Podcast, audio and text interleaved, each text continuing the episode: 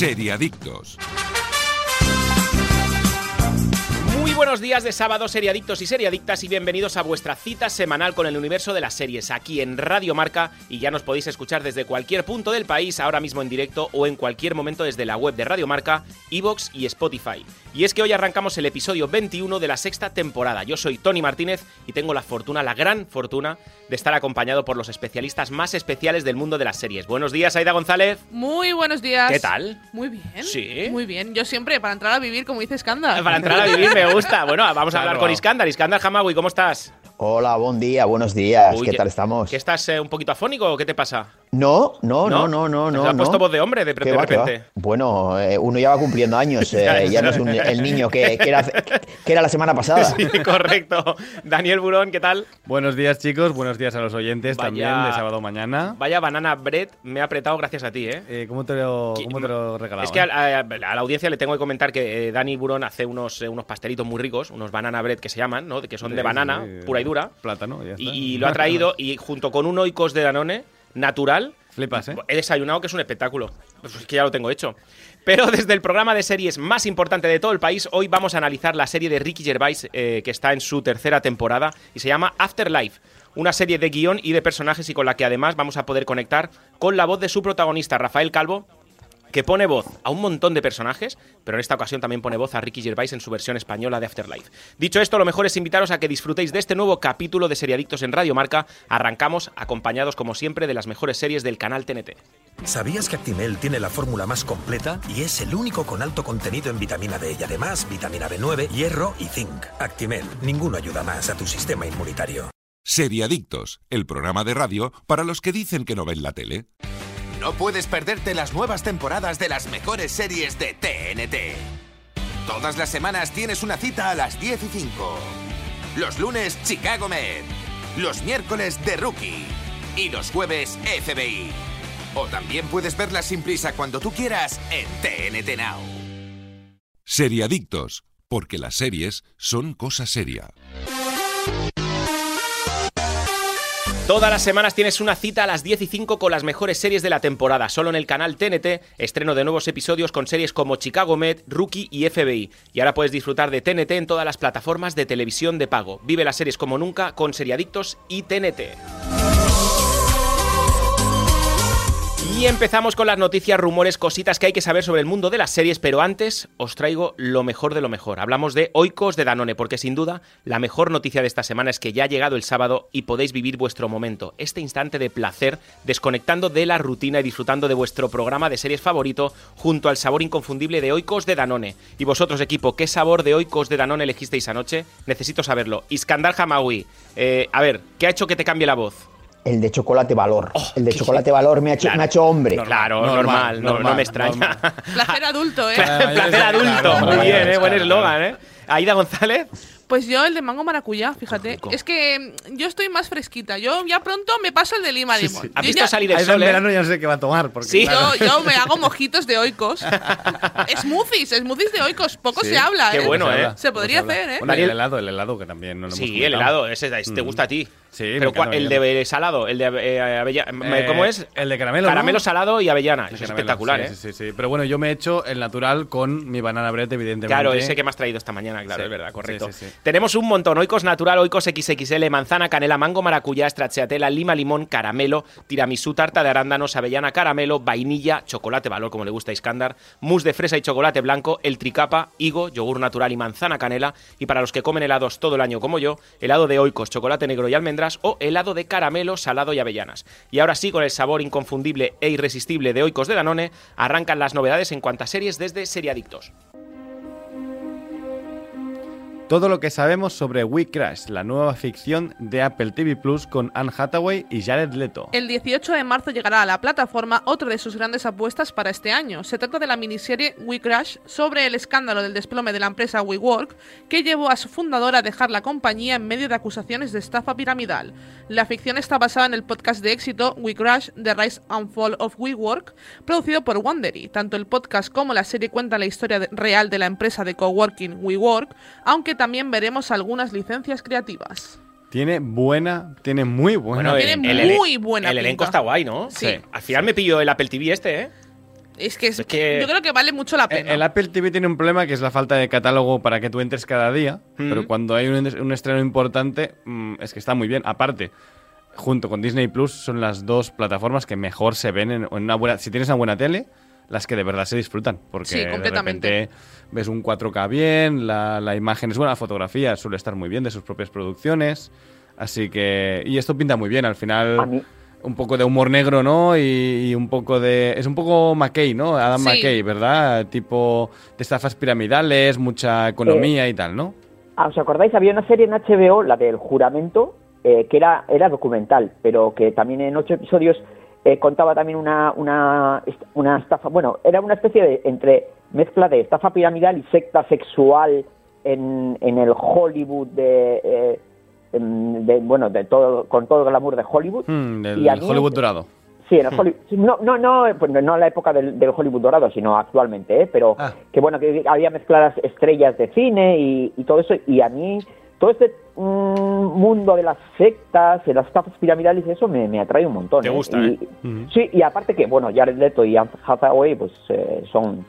de- de- desde Hombre, el punto de vista de la actuación, Sí, claro, sí, claro, sí. efectivamente. Ah, También Y os digo, ¿eh? Jared. Leto, cast perfecto, porque persona acusada de precisamente secta y toda esta movida, ¿no? Con su grupo de música 30 Seconds to Mars, que a mí me gusta mucho el grupo mí- de música, pero también, a mí también. siempre se le ha acusado eso- de ir un poco de mesías. Ajá. Sí, pero bueno, Dani, eso se llama método Stanislavski. Claro, O sea, correcto, es para sí. meterse en el papel. Se ha metido en el papel total. totalmente. Sí, Sí. señor.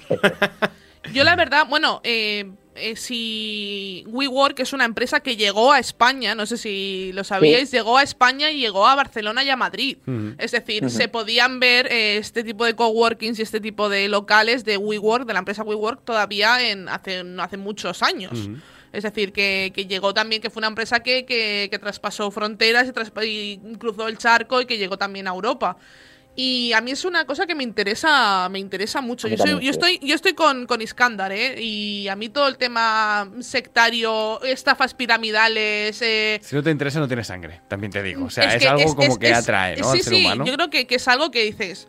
Contra, que, que, que habrá detrás de todo este, Mm. de este magnate? Porque se ven unas fiestas, es decir, en el tráiler, el tráiler es una maravilla, lo tenéis. Yo no he querido ver el tráiler entero porque no quiero que me revienten toda la serie, Es- ¿no? es y muy aunque bueno. sepa, sepa que Sí, van a que va a pasar entre comillas, Un ¿no? poco Porque- Herbalife también, ¿no? Exacto. Ese tipo de Sí, fiestas. eh, Es que además eh, el, el personaje de Anne Hathaway, Rebeca, eh, diríamos que intenta encandilar a, a los clientes eh, con la filosofía New Age y eso de superación personal. Es un poco lo que decía Aida, eso de, de, bueno, de, de crecimiento personal Mm. y todo eso, que bueno, que luego te das cuenta de que es una filfa todo, o sea, que es un discurso... Pero sigue, WeWork sigue activa, la empresa. Sí, porque la compró alguien. Exacto. Vale.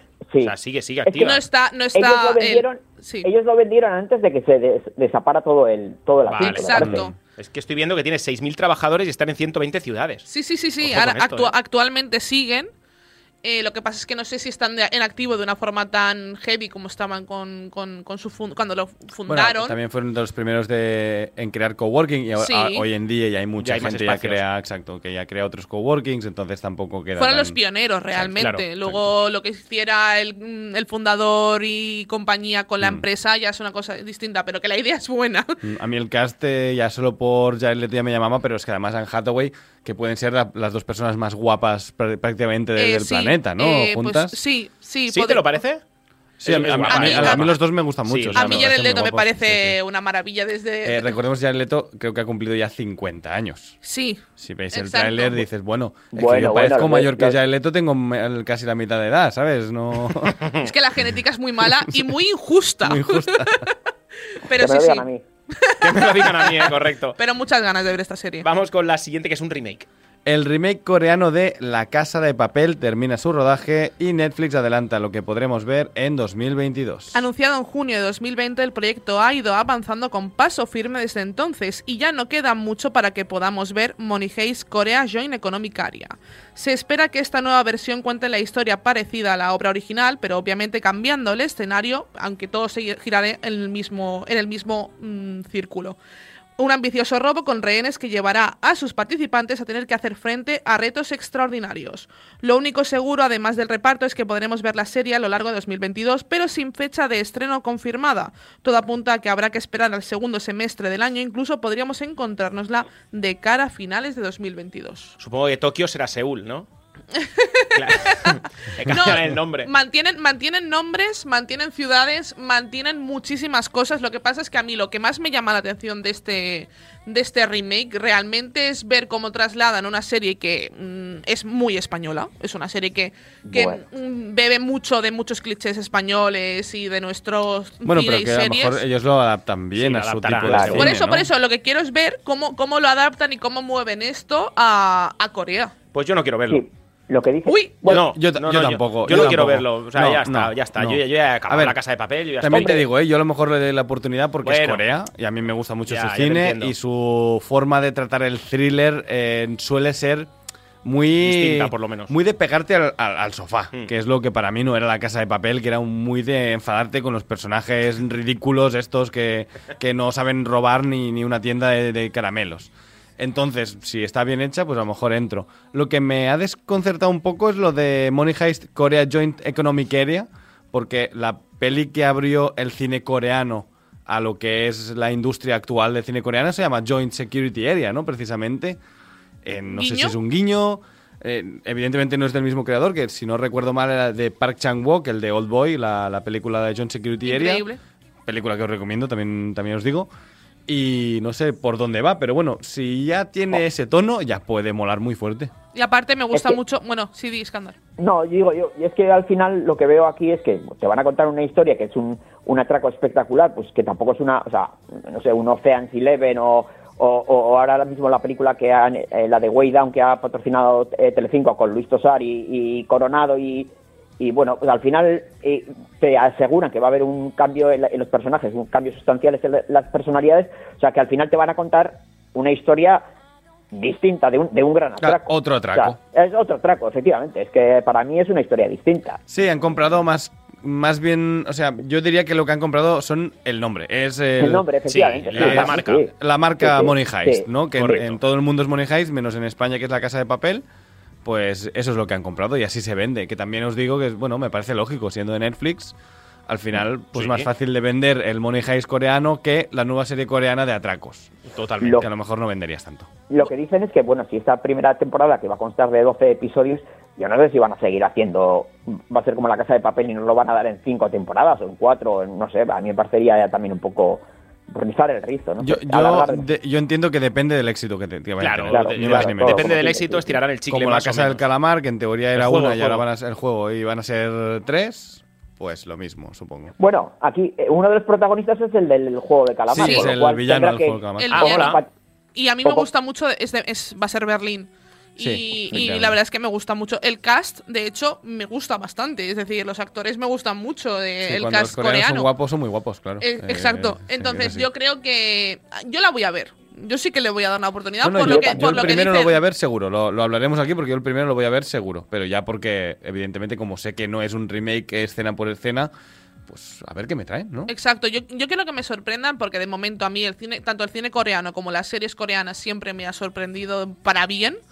Y es un, es un mundo que me gusta mucho explorar y mira, si me traes algo un poquito más comercial, pero mm, llevado a tu rollo y a tu forma de hacer mm, cine y series, mm, a mí me puede encajar y me, y me puede gustar. Vamos a por la siguiente. El Señor de los Anillos ya tiene título y fecha de estreno en Amazon Prime Video. El Señor de los Anillos, Los Anillos del Poder, será el título de la ficción que contará con varias temporadas y se estrenará en exclusiva en Prime Video en más de 240 países y territorios el viernes 2 de septiembre de 2022. La ficción traerá por primera vez a la pantalla las heroicas leyendas de la, de la segunda edad de la historia de la Tierra Media. Este drama épico tendrá lugar miles de años antes de los eventos narrados en El Hobbit y El Señor de los Anillos de J.R.R. Tolkien.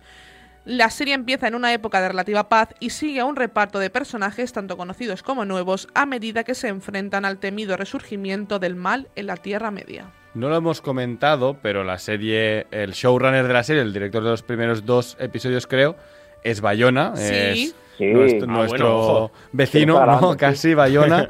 y Jordi me ha dicho antes, nuestro técnico me ha dicho antes que estuvo hablando con él y que le ha dicho que la serie es absolutamente espectacular. Pues esto tiene pinta de serie del año, ¿no? A lo mejor, ¿o qué? A ver, no hemos visto nada de la serie Pero- aún, aparte Nada, de una nada. imagen. Eh, Sí. em- em, ha salido una imagen y ha salido lo- el teaser este que realmente No te muestra es nada. el título, es, es gente forjando prácticamente o haciendo como los anillos, pero en vez de los anillos es el título de la serie. Lo que sí te da pistas es que, bueno, pues va a ir sobre los nueve anillos, eh, todos los anillos que forjó Claro. Sauron antes de forjar el anillo único que los controlaba a todos, por lo tanto...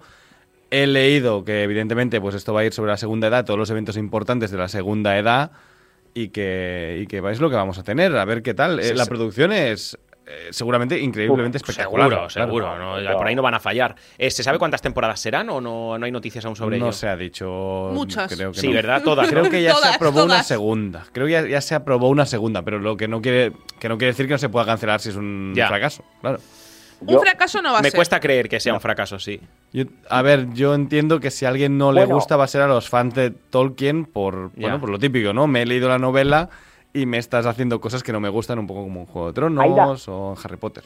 Un fracaso no, pero por ejemplo, la rueda del tiempo, yo no lo, ca- no sé si calificarlo de fracaso, pero de. Yo de la calificaría de fracaso absoluto. La rueda del digo. tiempo, el problema de la rueda del tiempo, bueno, yo, yo es que tengo un fan en casa de la rueda del tiempo y, y él Tu me- padre. Sí, mi padre, Hombre, mi padre claro, es fan claro. de la rueda del tiempo y el problema que le ve es que han mezclado cosas de, porque claro, recordemos, son como 15 libros Sí, sí, sí. y es una, es una pasada, entonces van mezclando cosas de otros libros, le van entremezclando cosas, eh, Pero el problema llevan de la rueda del tiempo no es eso, realmente. Es que es unos amigos que salieron a rodar una partida de rol con pelucas y de repente es una serie. Y, y claro, no esa producción no puede ser la gran producción de... O sea, si tiene la factura que tiene la rueda del tiempo El Señor de los Anillos, yo no me veo ni el piloto, os lo digo. O sea, Ya. yo si veo el tráiler No, no tiene la está misma- tan mal... No, lo va a tener seguro. No lo va a tener, pero también eh, decían, la rueda del tiempo va a estar muy bien, nos hemos gastado mucho dinero y de repente Sí. había gente con peluca mal puesta, ¿sabes? Y Ya. dices, no, no me apetece. Yo lo que no quiero encontrar, a ver, yo admito, no soy fan del Señor de los Anillos, no soy, nunca he sido fan, jamás, ni del Hobbit, no, no, nunca me ha llamado la atención. Me he visto todas las películas en versión extendida para ver Conozco gente como tú, no pasa nada, es si así. eh, somos, somos, somos gente rara, pero existimos.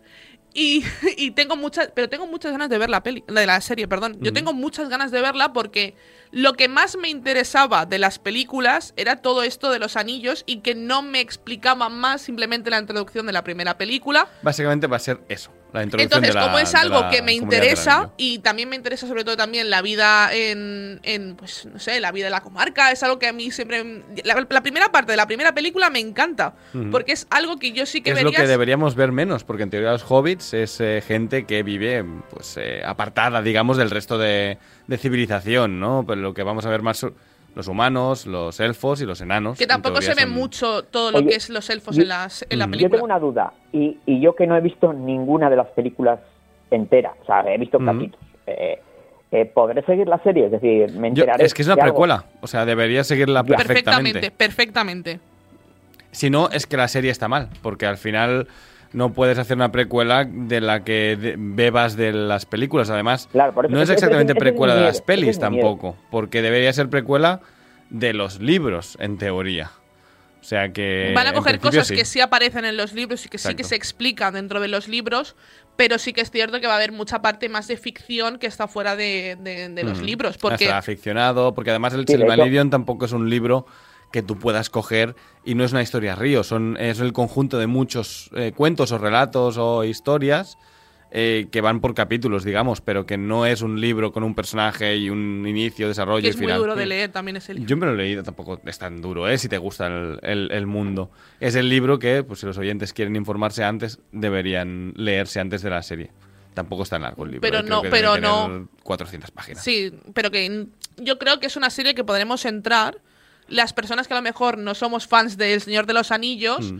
para ver qué nos cuentan y, Sí. y decidir si quedarnos o no. Yo Ahí creo está. que yo creo que es una serie que sí que va a tener éxito porque el fandom de, del Señor de los Anillos es enorme y además Hay dinero, Bayona es bueno como director, como productor, como guionista es bueno, entonces yo creo que sí. Yo creo que es un acierto y que creo que ahí, aquí sí que va a encontrar Prime Video su serie. Su Entraremos, serie. yo creo que sí, que la Yo- va a ser la yo serie del año. sí. Yo apuesto Además, por ello.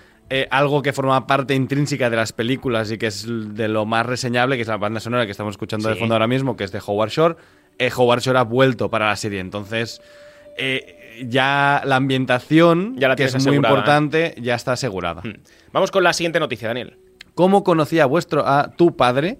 Llega a España de la mano de Disney Plus. How I Met Your Father es una realidad de la mano de la plataforma Hulu, que hace apenas unos días estrenaba los dos primeros episodios de la esperada ficción.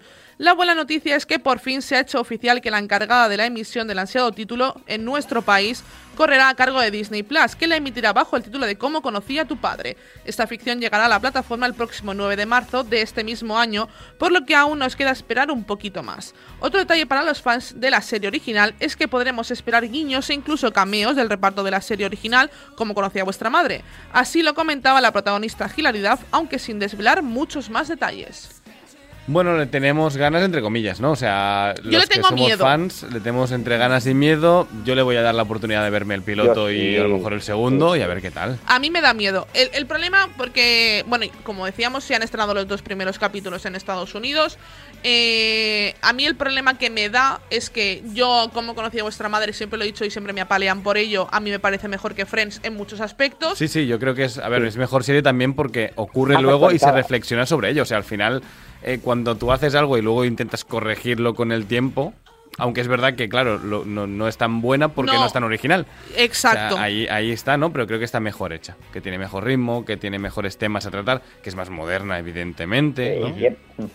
Entonces, yo creo que es una serie que a mí me, me gustó tanto y la tengo tan Idealizada, idealizada. ¿no? Sí. Hmm. y me la he visto varias veces. No es una cosa que ya me la he visto en su día y no me ha vuelto, no la he vuelto a revisionar. Yo no la había vuelto a ver y la volví a ver en cuarentena, por ejemplo. Entonces, como me la he visto varias veces, es una serie que tengo más o menos fresca, entre muchas comillas. Y claro, a mí me da miedo que me voy a encontrar en, en esta serie, porque el problema, yo, si a mí me da el lugar feliz, o sea, yo para mí con nuestra madre es como un safe place, es mi lugar seguro, es como entro aquí, me olvido de todos mis problemas y estoy con estos personajes porque son como mis amigos, como Claro. mi familia. A mí, que aunque me dé esa sensación y esas vibras, a mí ya me van a tener. Con, con que ese alrededor ya esté construido, Lo lo más importante es que el, que el cast principal, que los personajes principales tengan ese carisma y tengan Sí, ese sí. magnetismo. Si no, ya no lo tienes. exacto. Y yo he leído que le falta, eh, algunos críticos hablan que les falta un poco de chispa y encontrar todavía su lugar. Es decir, llevamos dos capítulos, eh, calma. Claro, es un poco Mm, pronto aún. eh, De hecho, aquí llega el 9 de marzo en Disney Plus. ¿eh? exacto. Vamos con la última noticia. Mujeres al borde del ataque de nervios de Almodóvar será serie de la mano de Apple TV Plus. Así lo publica en exclusiva de Hollywood Reporter, cuyas fuentes sostienen que la gigantesca compañía se ha hecho con los derechos para desarrollar una ficción televisiva basada en el famoso largometraje. También se ha podido saber sobre el proyecto que todavía está en una etapa muy inicial, que la adaptación de la película será bilingüe y que mezclará el inglés con el español. Asimismo, el propio, Almodóvar, estará vinculado a la serie de Apple TV Plus, en la que ejerce como productor ejecutivo de la mano de su productora El Deseo. El reparto de la adaptación estará liderado por Gina Rodríguez, la joven actriz estadounidense de origen puertorriqueño que se hizo mundialmente conocida por Jane the Virgin. La intérprete será la encargada de dar vida a Pepa, el personaje que en la cinta original interpretaba Carmen Maura. Bueno, mm, ¿qué? ¿Qué esperáis No de me esto? apetece. ¿No te apetece? Nada. A Iskandar sí, ¿eh? Eh, Bueno, a ver, eh, yo tengo dudas. O sea, yo creo que, a ver, eh, ahí está, eh, hay dos cosas. Primero, la guionista eh, es Noel Valdivia, que, para, mm, que hizo Mozart in the Jungle, que para mí es una serie mm, preciosa, o sea, Ujú. alucinante. Eh, y luego que esté Almodóvar, a mí me da, por una parte, garantía y por otra parte me da un poco de miedo, porque Almodóvar suele ser de las de los de los creadores que controla bastante los productos que, Mm. eh, que el- en los que se mete. Entonces, mm, esto puede acabar como el Rosario de la Aurora también, ¿eh? O sea, quiero decir que mm, no lo sé, o sea, si, si yo creo que si él eh, quiere ser fiel al, al espíritu de la película, a mí me interesa. Si, si la cosa se desmadra, ojo. ¿cómo puede Pregunta? ¿una película como Mujeres al borde de un ataque de nervios se puede traer actualmente con la corrección política que hay ahora? Pues a ver, ah, no sé. No, Eh, no me la van a hacer políticamente correcta, que es lo que a mí no me, ¿Tú a mí que lo sí? que me gusta de Almodóvar, Ya. que no es políticamente correcto. Hombre, por eso te digo, por eso te digo, yo creo, yo creo que la serie no va a ser una serie. Es que si me dices que va a ser una serie como, como Jane the Virgin, que es la- lo que protagonizaba Gina Rodríguez, pues eh, a mí ya me bajo del, del Eh, barco. que era absolutamente horrible Claro, esa serie, claro, era ter- terrible. o- sí, sí. total, eh, eh, se basaban en estereotipos, o sea, bueno, al final eh, no, es Pero una bueno. serie que no, poco infumable. Ta- también es verdad que, que, bueno, la protagonista, o sea, ella no tiene nada que decir sobre la sobre Ojo, cómo va a ser el proyecto, ejecutiva. ¿no? Eh, ella también es productora ejecutiva, también, ¿eh? Bueno, pero, pero entiendo que si es productora ejecutiva y está Almodóvar y Almodóvar habrá Claro. puesto unas Eso es cláusulas. lo que te estoy diciendo yo. Eso es a lo que te qué estoy tal. diciendo yo. A ver qué tal. También es verdad que en Estados Unidos lo tienen muy idealizado a, a Almodóvar, Pero más es que Almodóvar, que aquí. Almodóvar es un gran director. Es decir, yo, lo- supuesto. yo lo defiendo muchísimo. Para mí es uno de los Yo lo mejores. tengo muy pendiente. Yo, yo nunca lo juzgo porque como tengo más de la mitad de la filmografía pendiente es que no, no puedo juzgarle aún. Pues- yo, a mí me encanta. No sé si Scandal. Yo creo que también Scandal Sí, le gusta sí, mucho a eh, Almodóvar. bueno, de hecho, de hecho yo, yo eh, eh, tenía bastantes prejuicios contra Almodóvar, eh, pero luego me, me he enamorado de su filmografía. O sea, parece que es un tío muy bueno. sí. Sí. Yo creo que, por ejemplo, gente como los Javis bebe mucho de Almodóvar en claro. muchísimos Bueno, aspectos. No solo los Javis, muchísima sí. gente bebe de, bebe de Almodóvar porque al final fue el papá de muchos. Exacto. De los que están ahora haciendo cine. Entonces yo creo que eh, yo confío en el proyecto hasta cierto punto en el sentido de que está él detrás. Ahora, mm, no me apetece por, por lo que digo, ¿no? O sea, tengo muchas reticencias y debería darle otro visionado a esta película para ver por dónde podrían enfocarme una serie. Es decir, debería darle otro, otra puede vuelta. ser que, que juega a no ser políticamente correcta, Ya. ¿eh? O sea, al final... Si lo Hombre, hacen así me a encantaría. lo mejor juega a es que- ello. y, y luego que se basaba, la película original se basaba mucho en el, en, en el friquismo de muchos de los personajes Exacto. que aparecían, como Guillermo Montesinos en El Taxista, o quiero decir, eso a ver cómo lo, lo, lo actualizan a, a día de hoy, ¿no? Eh, Exacto. a ver, Sí, y, sí, y sí. a, y a una sociedad como la. Claro, me imagino que la, la serie está. No sé si. ¿Dónde está la ambientada la serie? ¿Va a estar ambientada en, en, en, en Nueva York o en Estados Unidos o va a estar ambientada en Madrid? Claro, claro, Debería claro, estar de- ambientada en de- Madrid. Claro, bajo seguro. mi punto de vista. Sí, ojo. sí, debería. Claro. Eh, Sobre todo continuamos. si es bilingüe, ¿eh? También, claro, si Claro, es bilingüe, sí. entiendo eso, que va a estar digo, ambientada al menos en Miami. Porque, claro, Continuamos Ahí- con Seriadictos, por, perdón, eh, Iskandar, porque llega el mejor momento del programa en el que vamos a analizar ya la serie de la semana, la tercera temporada de Afterlife con Ricky Gervais, pero mientras vosotros estabais aquí comentando las noticias de la semana, yo me he ido un momentito, por eso me he quedado callado, eh, a la nevera de redacción y he cogido unos cuantos oikos de Danone, porque antes de empezar con el análisis de la serie quiero disfrutar del delicioso sabor de oikos de Danone mientras vivo el mejor momento del día. Si tú también quieres disfrutarlo, es muy sencillo, desconecta del mundo y las malas noticias con la cremosidad que solo consigue Oikos de Danone. Y ahora sí, prepárate para disfrutar de Oikos de Danone y del análisis de la serie de la semana por parte de los expertos en series del programa. Seriadictos, el programa de radio para los que dicen que no ven la tele. No puedes perderte las nuevas temporadas de las mejores series de TNT. Todas las semanas tienes una cita a las 10 y 5. Los lunes, Chicago Med. Los miércoles, The Rookie. Y los jueves, FBI. O también puedes verlas sin prisa cuando tú quieras en TNT Now. Seriadictos, porque las series son cosa seria. ¿Sabías que Actimel tiene la fórmula más completa y es el único con alto contenido en vitamina D y además vitamina B9, hierro y zinc? Actimel, ninguno ayuda más a tu sistema inmunitario. Ya puedes disfrutar de nuevos episodios de las mejores series de la temporada. Solo en el canal TNT tienes cada semana lo último de series como Chicago Med, Rookie y FBI. Disfruta de TNT en todas las plataformas de televisión de pago y ahora sí, nos vamos al análisis de la serie de la semana de la mano del canal TNT.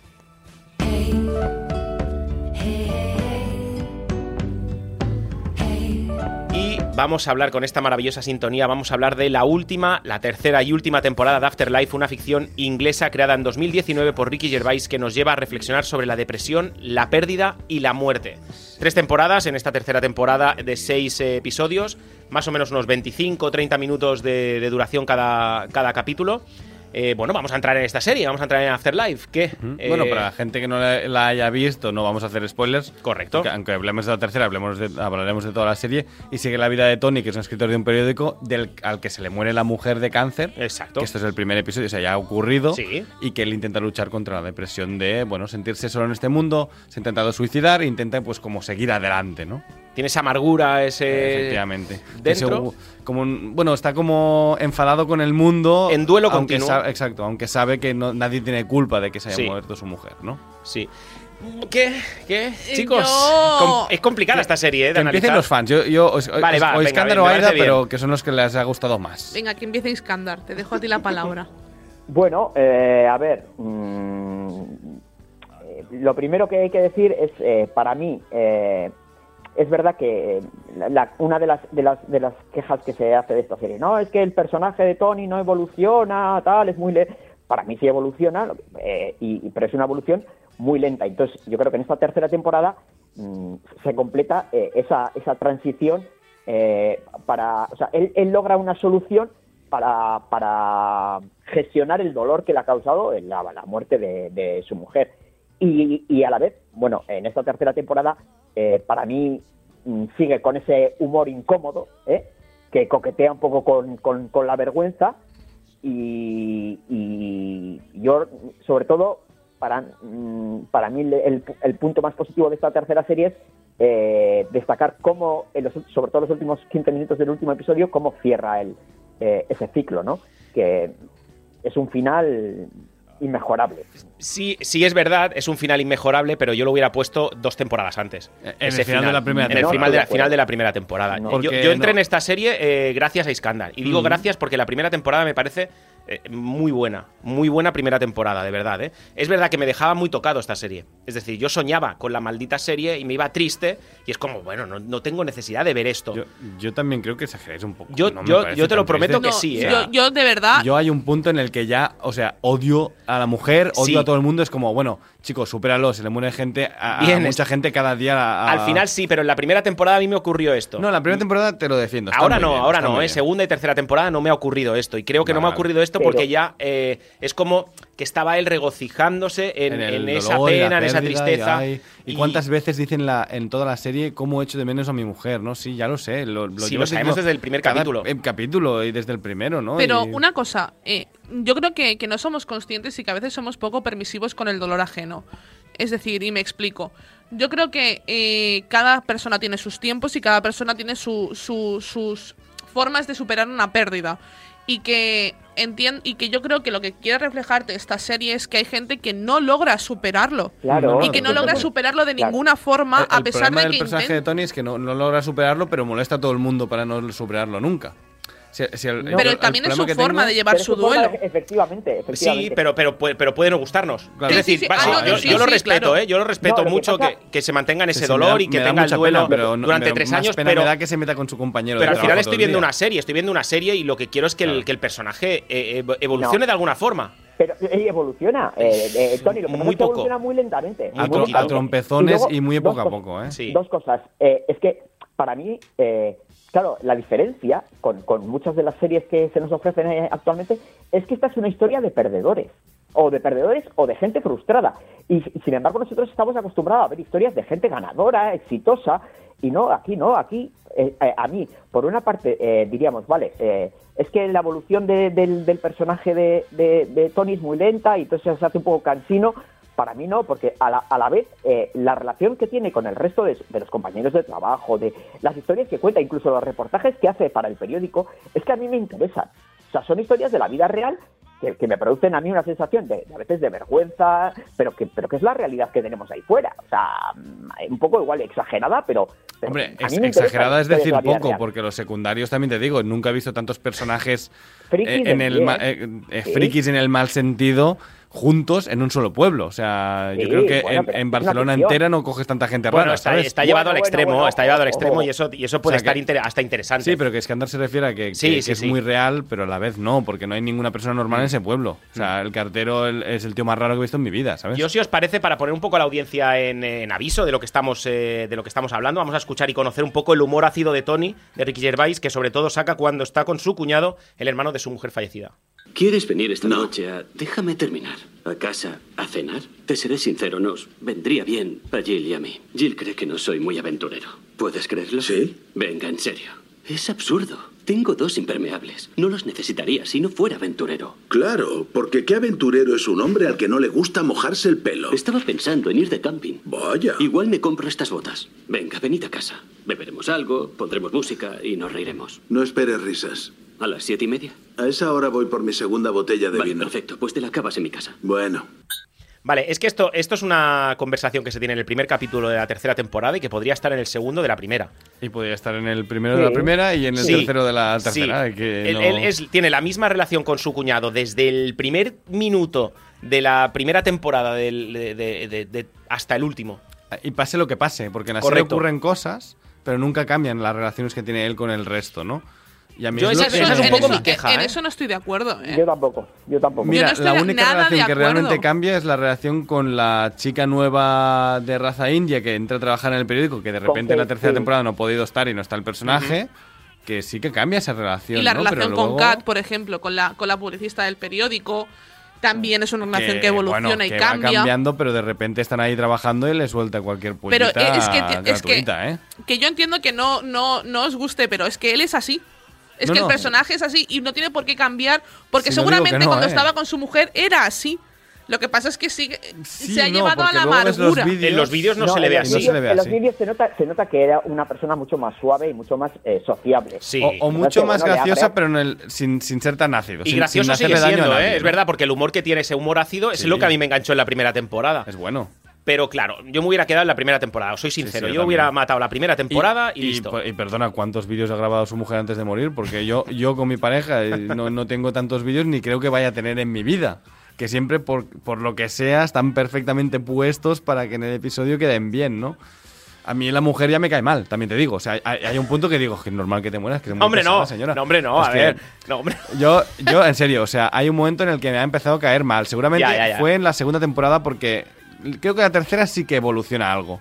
Pero la segunda empieza igual que acabó Sí, el, ante- la- la el segunda. antepenúltimo de la primera y termina y cambia algo y luego en el primero de la tercera te lo vuelven a destruir para ponértelo Ojo, en el mismo lugar. Es verdad que son ¿no? capítulos de 25 minutos, pero a mí se me hacen largos. A mí no. Sí, porque No. siempre es el mismo, además. Eh, o hay alguna interacción con el cartero, luego se va a entrevistar a un personaje Yo lo que mm, veo- friki sí, del pueblo, eh, le dice que echa mucho de menos a su mujer, sale, habla con su, son su compañero de trabajo, que es majísimo, pero él lo Y trata con muy la mujer mal. del cementerio, sí. Y, y de, re- y de repente se va al cementerio a hablar con la señora Sí.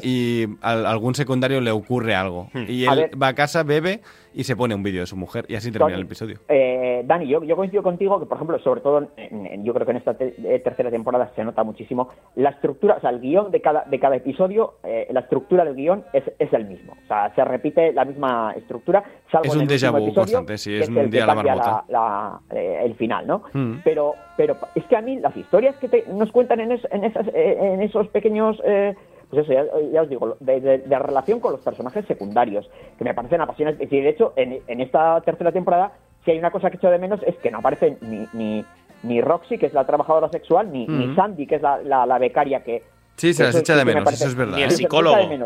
Bueno, el psicólogo El también. psicólogo ya me sobra. Pero a mí, bueno, me, a mí el psicólogo bueno, me el encanta. pero a el mí el psicólogo me gustaba mucho. el psicólogo lo han sustituido por los dos, por los dos, Por los dos palurdos que salen, Efectivamente, sí. eh, básicamente que es del mismo estilo que también os digo, o sea, humorístico. el, humor sí, sí, tal. durante un minuto está bien, pero cuando empiezan a ser recurrentes se me hacen muy pesados, porque además es el tipo de persona que te levantarías y le meterías un puño en la, Sí, en la sí, cara, sí. porque no, no. Es incómodo, sí. Es, es muy incómodo, Sí. pero muy, muy incómodo. Sí. Y a la vez piensas, pero Tony es una persona que se mete con absolutamente todo el mundo y de repente llega esta gente, pero a esta gente ni, no, no les dice absolutamente nada, ¿no? Que también es como, a ver, o sea, te metes con tu compañero de trabajo que es buena persona contigo y de repente con las malas personas no es el persona, ¿no? Pero es que yo creo que él, él dice, mira, yo eh, con mi humor ácido intento, eh, diríamos, eh, mm, cambiar a la gente que puede cambiar. Pero yo creo que él ve a esas dos personas y dice, esta gente es que no va a cambiar ni aunque yo les diga cualquier cosa. O sea, esta gente, estos no tienen arreglo. O sea, para mí, mm, hay,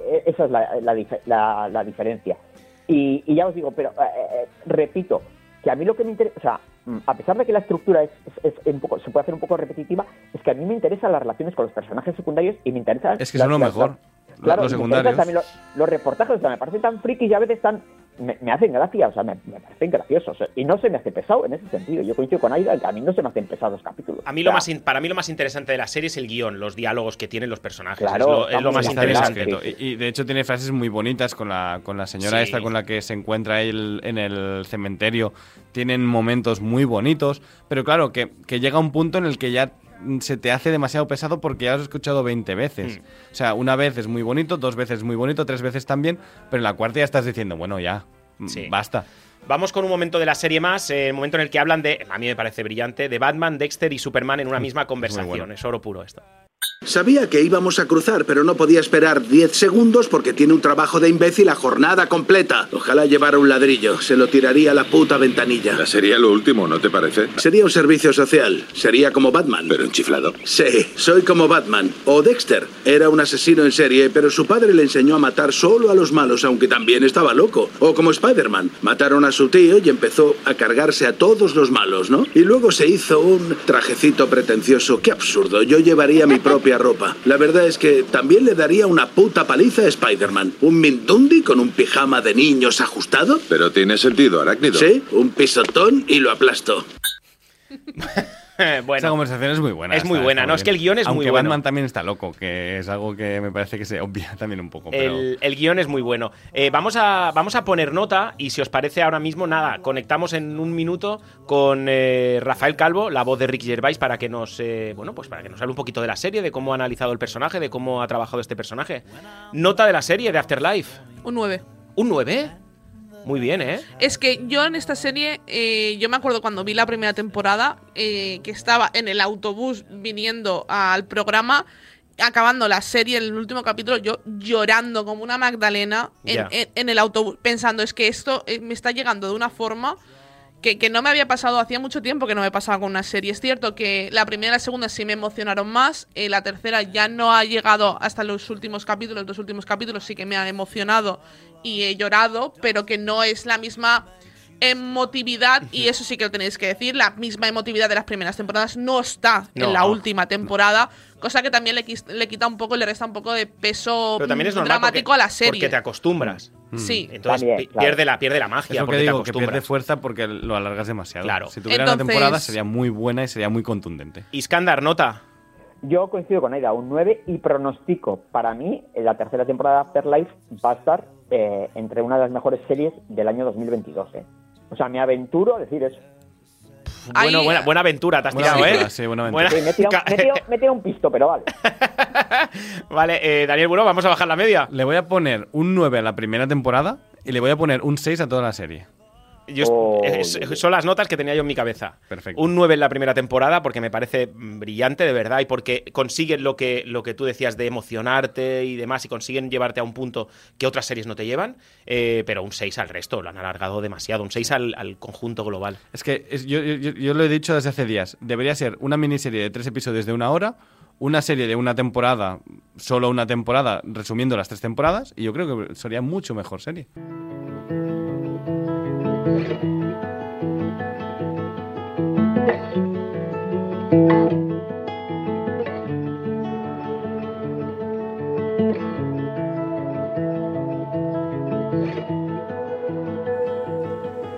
Y tras analizar eh, Afterlife, eh, nos vamos a hablar con la voz de su protagonista, la voz de Ricky Gervais, en este caso un, un jefazo de, de este mundo del doblaje. Rafael Calvo, buenos días. Buenos días, buenos días. Oye, ¿cómo estás?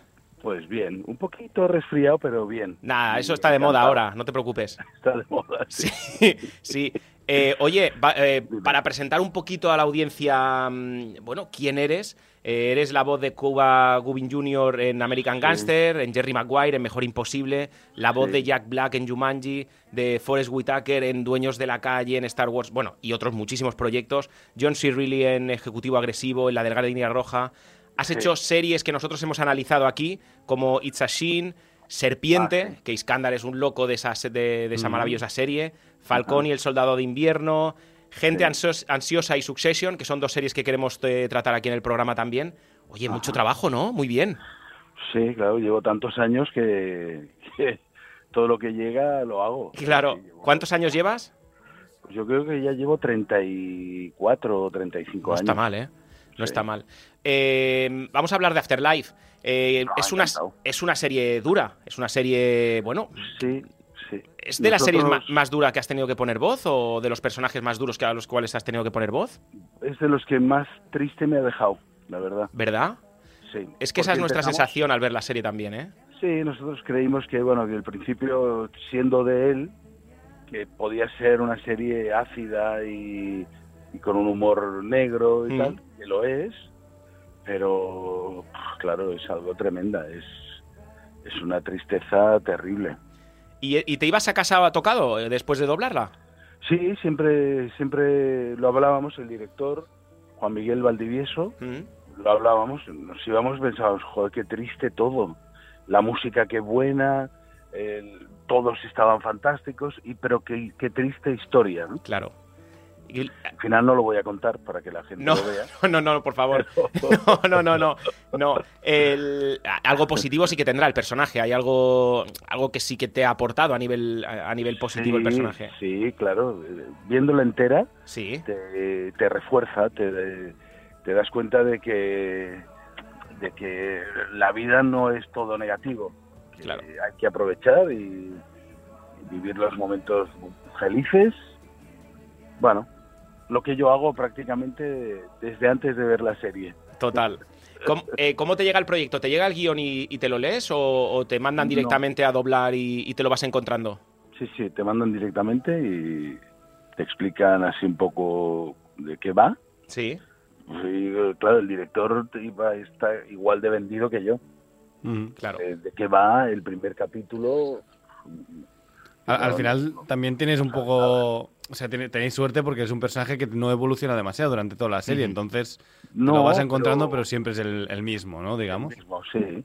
Claro, hacía, había que estar mm, con ese tono así medio, ¿sabes? Que, que no demuestra nada, que demuestra amargura. Sí. Pero nada, solo eso fue el, el primer capítulo, lo dedicamos a, a eso, a buscar eh, el, el cómo hablar, el tono de hablar, para que se pareciera mucho al de él, Claro. no, no salirnos de ahí, ¿no? Eh, ¿Qué echas de menos en la serie? ¿Echas algo tú de menos? Como a nivel usuario, ¿eh? Ya no a nivel actor de doblaje, sino a nivel usuario, ¿echas algo de menos? Ah, Yo no. ¿No? la verdad es que no. No, es que hay series, por ejemplo, yo no soy capaz de sentarme a ver una serie para entretenerme. No soy capaz. No la has visto, ¿eh? Entonces, eh, entiendo que no la has Sí, no- sí, sí. Ah, sí. Sí, sí, sí. Pero que me- cuando me pongo a ver una serie, me tiene que enganchar desde el primer capítulo. Y esta lo hizo así. Bueno, eh, y mi mujer, yo le decía, mírala porque es muy buena. Sí, sí, ya la miraré, ya la miraré. Pero eso nos pasa a todos, ¿eh? Sí. Recomendamos series, nosotros que nos dedicamos a esto, Aira recomendamos... yo lo comentamos cada semana. Eso de- Recomendamos series a nuestras parejas y sí, sí, ya la veré. Mm, Con Afterlife me ha pasado lo mismo. Conseguí que viera la primera temporada y yo tengo que decir que es una serie que estoy de acuerdo contigo. A mí me emociona, sobre todo la primera y segunda temporada. Yo no había capítulo en el que no llorara. Es Sí, decir, sí. yo me pasaba llorando toda la serie y riéndome y llorando. Eso era un poco bipolar, ¿no? Sí, sí, Pero, pero sí, sí, tu trabajo es impecable. Yo, es decir, reconoces muy bien a Ricky Gervais con, con, con tu voz. Es- Pues es yo lo impecable. reconozco ahora mismo, estando hablando Sí, con- sí, tal y como está, en este tono, con un poquito resfriado que dices que estás, es, Sí, es soy el tono total. Sí, sí, no, lo que el tío es, el tío además es tan natural. Todos, Sí. es que son todos que están bien, todos. Sí. Sí, completamente. Todos están fantásticos. Oye, eh, Rafa- eh, Rafael Calvo, eh, recomiéndanos una serie. Una que te haya enganchado de estas que dices que ves. Mm, Mira, una que se llama Ratchet. Ratchet. Ah, Sí, la hicimos de en el programa, analizamos, primer programa. Mi Sí. primer Sí. programa en Serie Adictos. ¿De verdad? hecho. Sí, sí, sí. Sí, sí, sí, sí, de Netflix. Buah, De Netflix, sí. Ah, qué buena. La dirigí, ¿Qué? la dirigí yo y, me enganchó, vamos, desde Diríamos el primer momento. Eh, Iskan- enferme- Iskandar, dime.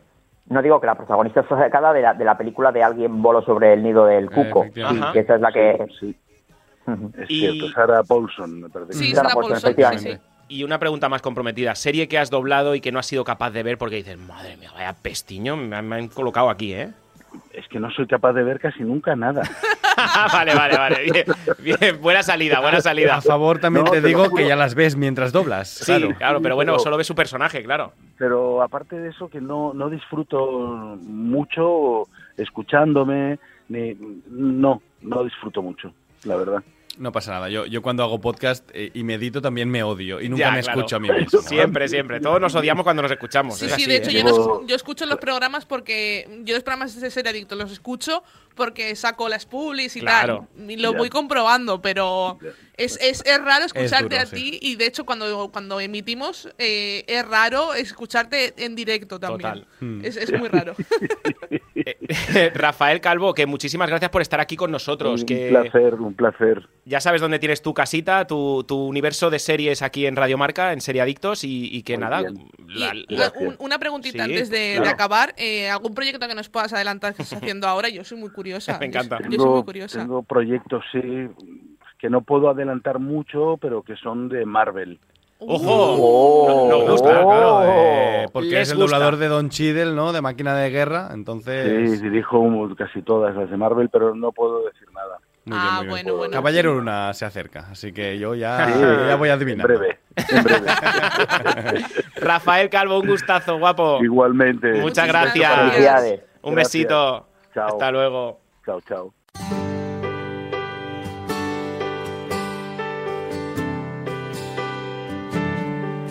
Despedimos a la voz de Ricky Gervais en Afterlife, a Rafa Calvo, pero esto no acaba aquí. Nos vamos con las recomendaciones que nos trae el equipo de Seriadictos para que disfrutéis de las mejores series este fin de semana. Y yo, la mejor recomendación que os puedo hacer es que cojáis un Oikos de Danone, el que más os apetezca, disfrutéis del mejor momento del día y caigáis en la tentación del cremoso, perfecto y exquisito sabor que solo consigue Oikos de Danone. Seriadictos, el programa de radio para los que dicen que no ven la tele. No puedes perderte las nuevas temporadas de las mejores series de TNT. Todas las semanas tienes una cita a las 10 y 5. Los lunes, Chicago Med. Los miércoles, The Rookie. Y los jueves, FBI. O también puedes verlas sin prisa cuando tú quieras en TNT Now. Seriadictos, porque las series son cosa seria. ¿Sabías que Actimel tiene la fórmula más completa y es el único con alto contenido en vitamina D y además vitamina B9, hierro y zinc? Actimel, ninguno ayuda más a tu sistema inmunitario.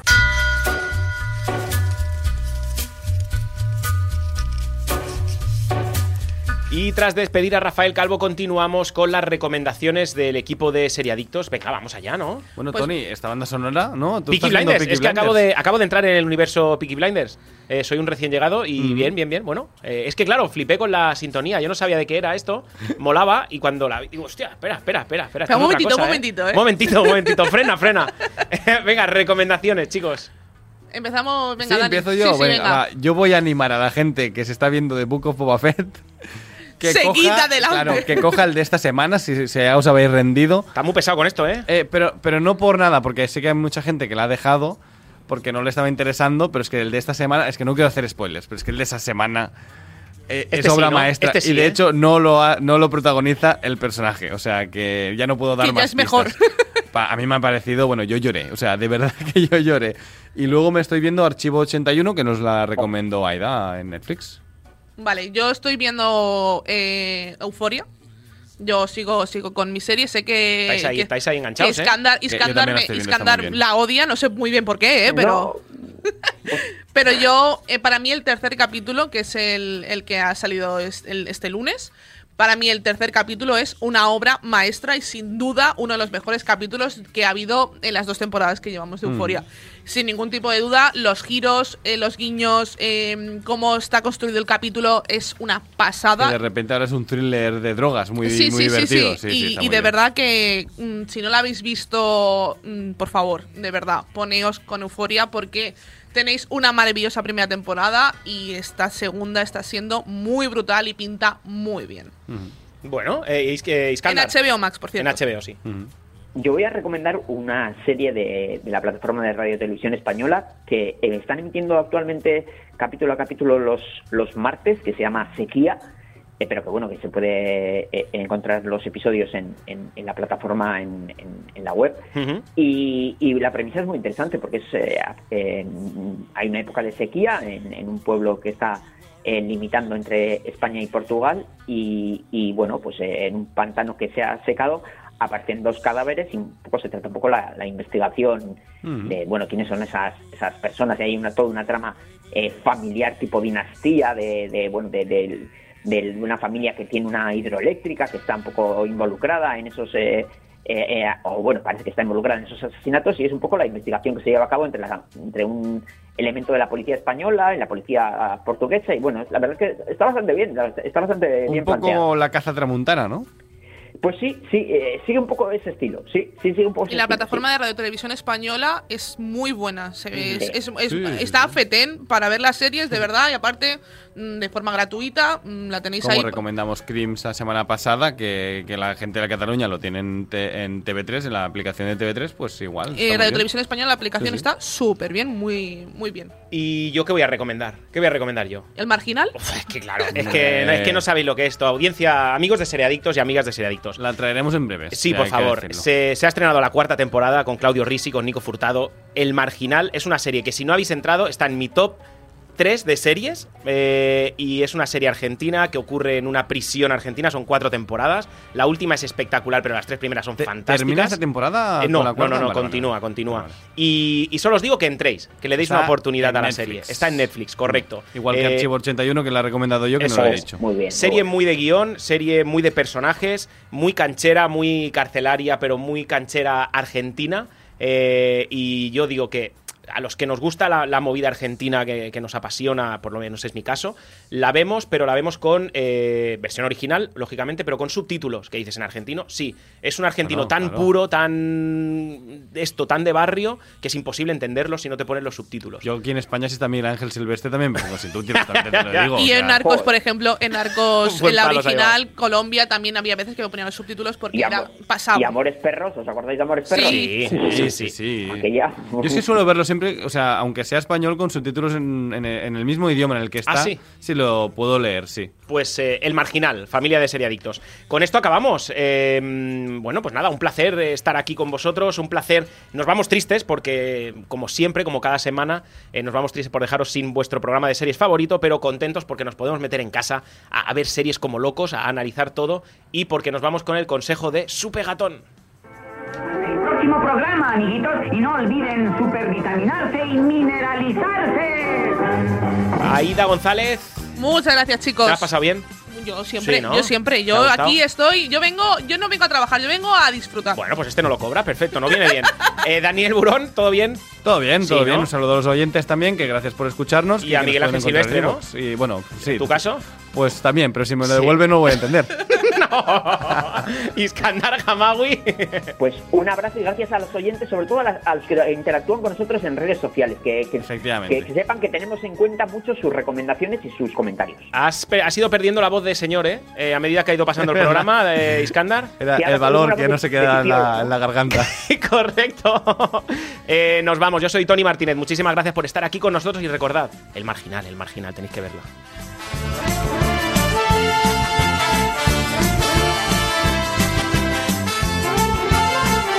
Seriadictos, un programa producido por 30 segundos para Radio Marca.